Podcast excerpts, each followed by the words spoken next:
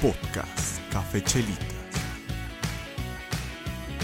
Oh, vela, chao, vela, chao, vela, chao, chao, chao. Bienvenidos al programa Café Chelitas presentado por Daniel Martínez, alias Cambellín Casetas Locas. Y nos encontramos en un nuevo episodio continuando la serie Creatividad que les vengo entregando en estos episodios que va a durar un par de semanas para cerrar el año y empezar los nuevos proyectos. En el episodio pasado pues hablé un poquito de lo que es la creatividad, de dónde se origina, que todos la tenemos, conceptos básicos, un poquito de entretenimiento o por llamarlo de alguna manera de, de saber que todos estamos empapados de esta creatividad, que es innata en nosotros, que tenemos que desarrollarla, que es un músculo que...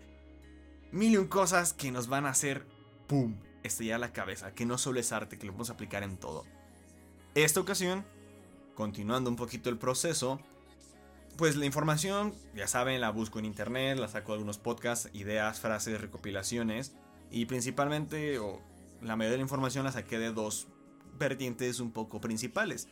Eh, ben Short tiene un episodio sobre la creatividad. Y también a un locutor que sigo, que es este Armando Álvarez, ALV. Y en su Instagram hizo una serie de videos en la cual entrevistaba a personas que él consideraba muy creativas, hacía ciertas preguntas este, diferentes a cada persona, obviamente, y le respondían pues en base a su proceso creativo y cómo se han desarrollado ellos, experiencias y etc. Pueden buscarlos, ambos, el de Ventures está en Spotify, su podcast, Soliloquio de Ventures, y Armando ALV está así Armando Álvarez en Instagram, pueden buscarlo ahí en sus videos, ahí aparece. Si les interesa esa serie, están muy buenas, se las recomiendo. Y es principalmente de donde sale toda esta información. En este episodio quiero hablar de que, pues, ya nos descubrimos que, como lo mencioné al inicio, tenemos la creatividad y ahora qué hacemos con ella. El detalle es, la creatividad tenemos que partirla en dos hemisferios. Una parte que es la creativa o el artista, la persona encargada de que le fluyen las ideas y quiere hacer las cosas y quiere mover y quiere cambiar y de repente mil y cosas. Toda la persona, o sea, la persona que se dedica a crear el contenido, a dibujar, a pintar, a hacer los dibujitos, a hacer los esquemas, a hacer su metodología, es la persona artista y ese es un hemisferio de la creatividad. Pero no se limita a esta parte.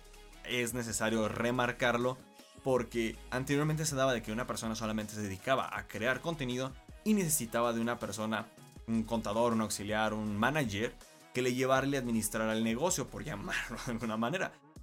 Esta persona era la que se encargaba de ver lo que creaba. Esta persona era de esto va a rifar, esto no, esto lo publicamos, damos spoilers, esta madre, órale todo el proceso que lleva legal y publicaciones y lo que va a vender y que te hagas famoso.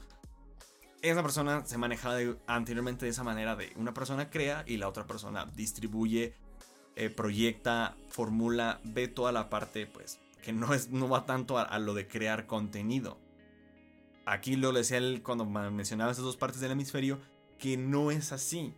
Tú mismo como ser humano, al tener tu creatividad, viene innato esto en ti. Tú también puedes crear, pero al mismo tiempo puedes ser el editor, el manager, la persona que produce y manda y organiza todo lo que es tu contenido, tus creaciones, tu arte. Ya recordemos que no es arte, pero la forma más fácil de llamarla. Es algo complejo, eh, son peleas muy constantes porque el artista quiere crear y tiene sus ideas y sus arranques y sus locuras, pero la persona editora, la, administradora es como el, hey, espérate, bájale mil revoluciones, bájate de tu caballo, de tu unicornio, pon las pies sobre la tierra y necesitamos hacer esto para vender. Entonces, no es una persona externa la que te está regañando y te está asumiendo de decirte, no, no puedes hacer esto. Eres, tienes que ser tú mismo el que te va a decir, hey, esto no va a rifar, esto no va a salir adelante, sí me late un chingo, pero la neta no. Hay que tener los pies sobre la tierra y hacer algo más o menos en la línea que vayamos, algo que pues pueda ser rentable de entre comillas, que pueda ser visual, que le agrada a la gente y que puedas crear el contenido para esa comunidad que estás haciendo.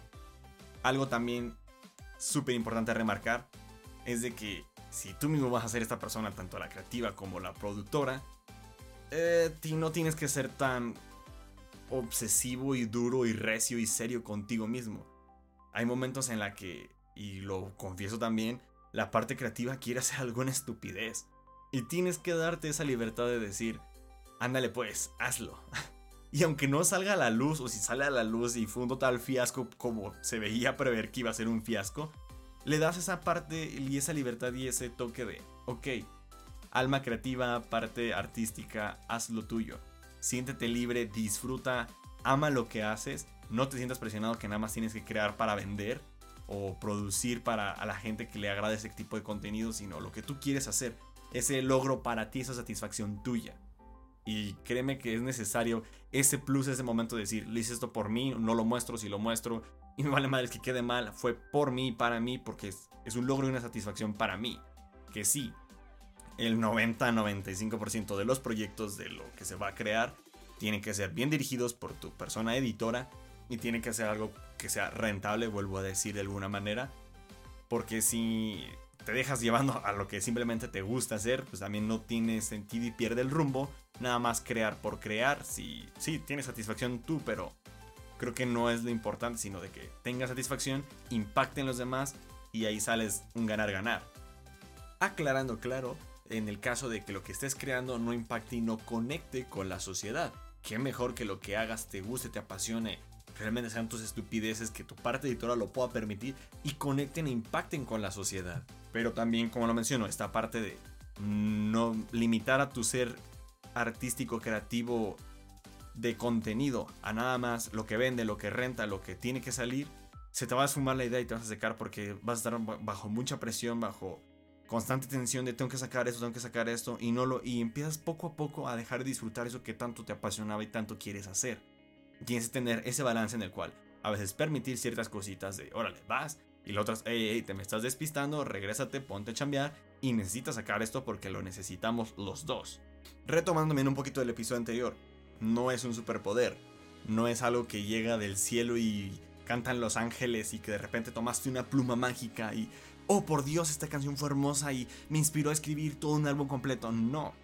La creatividad tiene que trabajarse, es un músculo y necesitamos reforzarlo todos los días con regularidad, con un cierto punto rutina para ir mejorando y poder cada vez ser un poco más creativos de una manera más fácil y más eficaz. Algo también curioso y que va relacionado al punto anterior de que el, el alma creativa está dividida en dos, la parte que crea y la parte la que dirige la mayoría como seguimos con este concepto de yo solamente creo y necesito que alguien me impulse y publique y, y administre todo mi contenido. Por eso también no vemos tanto artista o tanta persona publicando a lo que le gusta, ama y le gusta crear. Debido a que crean, satisfacen su propio ego, su propio deseo de hacer su arte, hacer su creatividad, explotarla a su máxima expresión. Pero su parte editora, productora, administrativa, es demasiado severa y es como el no, este es un fiasco, no va a servir, ni se te ocurra sacarlo a la luz. Y repito, es aquí donde vemos a muchas personas muy talentosas en diferentes áreas que simplemente no se atreven a publicar o hacer uso de su creatividad o mostrar su creatividad porque su parte editora es demasiado severa y los frena demasiado de es que esto no va a funcionar, esto solamente son tus deseos egoístas y no, párate y bájate de eso y no estás hecho para eso. También tenemos que ser, lo menciono, un poco flexibles para que nuestra parte editora también nos permita ver si realmente va a funcionar o no y no nada más sea un, gol, un golpe de tajo y no funciona y punto. A veces es el necesario, el amigo, el familiar que nos sigue diciendo y los que nos impulsan a, oye, eres bueno en esto, deberías hacerlo.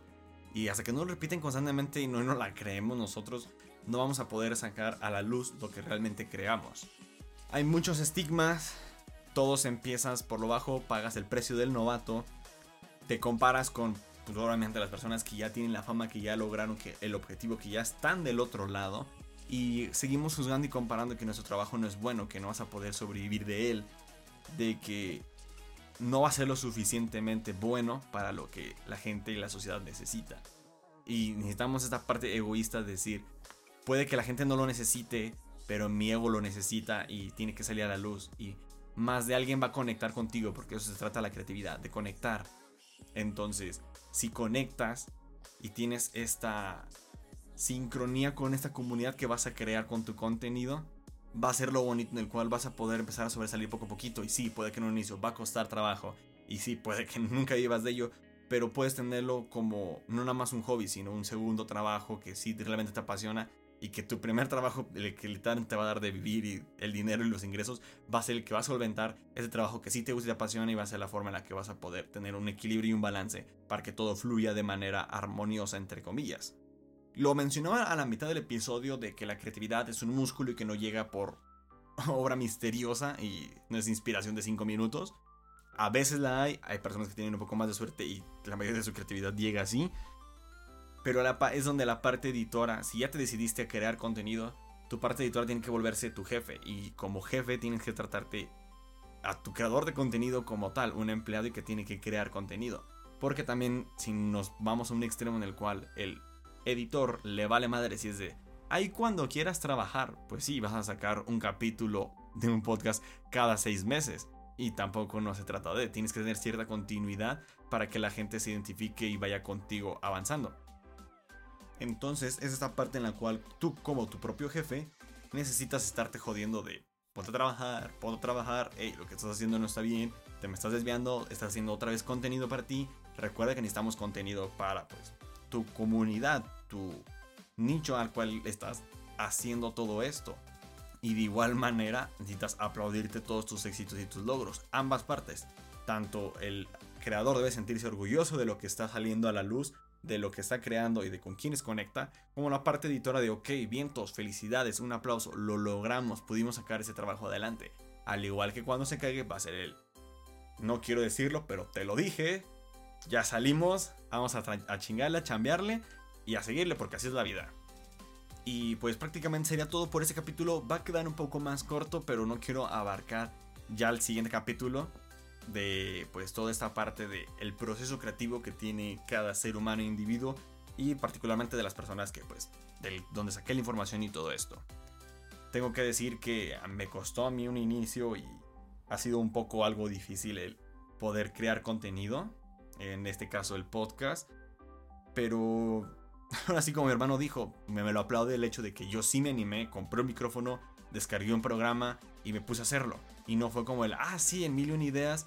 Y con mi hermano de que hacemos un video, si lo subimos y la madre, y que simplemente quedó en ideas en el proceso y nunca se llevó la acción y se realizó.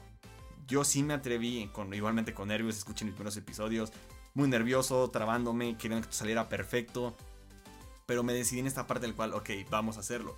Y tengo mi libreta donde tengo anotados varios guiones, varios podcasts que no salieron nunca a la luz, que los grabé, que están ahí almacenados en su carpetita con su formato y listos para subirse con nombre y todo, pero nunca van a salir a la luz porque fueron en cierto punto algo de capricho de mi parte creativa y mi parte editora me dijo, ¿sabes qué? Esto no va a funcionar, no le veo tanto bien que lo, lo saquemos a la luz, dejémoslo ahí. Puede servirnos en algún momento, pues, de un salvavidas, de un colchoncito, pero mejor sigamos creando contenido bueno. Tengo otros episodios detallados en mi libreta, bien escritos, con temas que para mí serían así como de, wow, lo mejor que te puedo hablar. Pero mi parte editora también me dice lo mismo de, eh, esto no va a rifar. No creo que le aporte nada ni a ti ni a la sociedad, así que qué bien que lo desarrollaste, pero déjalo ahí. Y ha sido ir y venir con mi parte creativa. Lo he dicho en algunos episodios, me considero una parte que soy un bohemio, me gustan todas las partes de las artes, la música y la fotografía y de igual manera me pasa con eso, tomo fotos y de repente para mí son súper espectaculares, pero ni las publico, quedan en mi celular y es como un buen bonito recuerdo de una fotografía única en su tipo y que va a quedar ahí almacenada por toda la vida. Próximamente las imprimiré y cuando ya tenga bien mi cuarto, pues empezaré a hacer cuadritos y pegarlas por pues, todo para mi área para decorar, porque realmente es trabajo que me costó y que me encanta, pero que no sale a la luz tal cual, porque mi parte editora y manager y administrativa. En fotografía es un poco más severa todavía que en, esta parte de la auditiva del podcast. Y no me deja hacer tanto ese tipo de movimientos porque me sigo creyendo un insuficiente para poder ser creador de contenido como fotógrafo. Pero de igual manera, un spoiler, tamboritos. Se vienen nuevos mini episodios del podcast que van a ser relativamente muy muy cortos, alrededor de unos 5 minutos. Y no van a ser reflexiones o tipo podcast así como lo estoy haciendo, ni tocar temas anteriores ni demás, sino va a ser el hecho de otra idea que me surgió y que pues mi editor me, me dijo, vas, adelante, hazlo. Y lo necesitas también tú. va a ser un poco de reflexión de poesía, escritos que estoy empezando a hacer, a editar, a construir, de temas que van relacionados un poco al podcast, pero que necesito sacar de mi mente, de mi corazón y no nada más dejarlo en un papel o en la computadora en una nota. Necesito darles vida y sacarlos a la luz. Aquí estoy trabajando y lo pienso hacer en los dos formatos. Va a estar el mini episodio en el podcast. Ya descubrirán el nombre próximamente. Y será la apertura oficial del canal de YouTube de Cafechelitas, donde estará el mismo mini episodio pero con video. Así es, podrán ver mi linda cara, bueno, mi horrenda cara, detallando estos pensamientos. De alguna manera ya lo descubrirán. Es un proyecto que viene saliendo, está todavía cocinándose, pero ya está prácticamente en marcha para salir antes de que termine o inicios de año. Así que espérenlo, denle mucho, mucho apoyo porque se viene con todo pues, los episodios que ya les dije no los voy a abandonar. Y se vienen también mini episodios para rellenar esas largas esperas de esta conversación entre nosotros. Así que ya saben, denle manita arriba a nuestras páginas oficiales Instagram, Facebook y Spotify. Próximamente YouTube como Café Chelitas. Estoy trayendo contenido aproximadamente cada miércoles en unas cuantas semanas, dos, tres semanas aproximadamente. Espero les agrade mi contenido, gracias por todo su apoyo. Cuídense del COVID, usen cubrebocas, mantengan sana distancia, usen gel, cuiden a sus familiares, a sus mascotitas. Y sin más por el momento les deseo toda la buena vibra, que tengan una muy buena, excelente semana, tómense una chelita o un café en mi nombre y me despido hasta la próxima con la frase de siempre. No se trata de que te pase algo, sino de que tú hagas algo. Nos escuchamos hasta la próxima. Chao, chao. Rainbow!